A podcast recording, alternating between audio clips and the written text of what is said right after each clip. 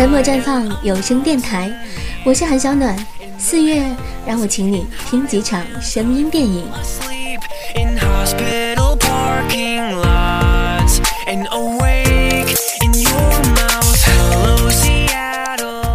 晚上十点去电台直播，下班后先来看这场电影《北京遇上西雅图》。北京女孩文佳佳，外在职业是美食编辑，正职是金主老钟的小三儿。她只身来到西雅图，为了给孩子一个良好的户口，因而，在西雅图与身为司机，实则是专业医生的 Frank 相遇。相遇之后的故事，平衡着哭点和笑点。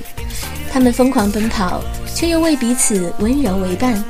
人生的压力与对现实的逃避。被逐渐靠近的温柔占满。文佳佳是尖锐嚣张的，Frank 则满是耐心与包容。可之后呢？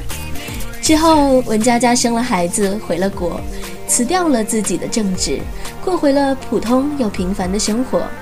戛然而止的爱情，终究兜兜转转，又在西雅图相遇。而这一次，就是他等待的一世一生吗？有人说。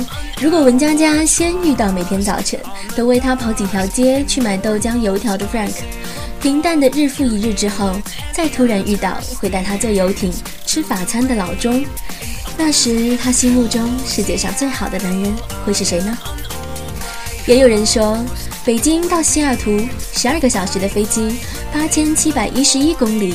两个人相遇的几率在零点零零四八七，而相爱的概率在零点零零零零四九，那么小的概率，你相信吗？我相信，每个人心中都有个西雅图，不是距离，不是时间，而是爱，是相信。电影大热的今天，褒贬不一。我喜欢汤唯明眸皓齿、笑得灿烂的样子，整部片子色调明媚又温暖。大晚上的，竟能弄得人心里暖洋洋的。可是说真的，不管怎样，穿越几万里也要遇见你，这种感觉真好。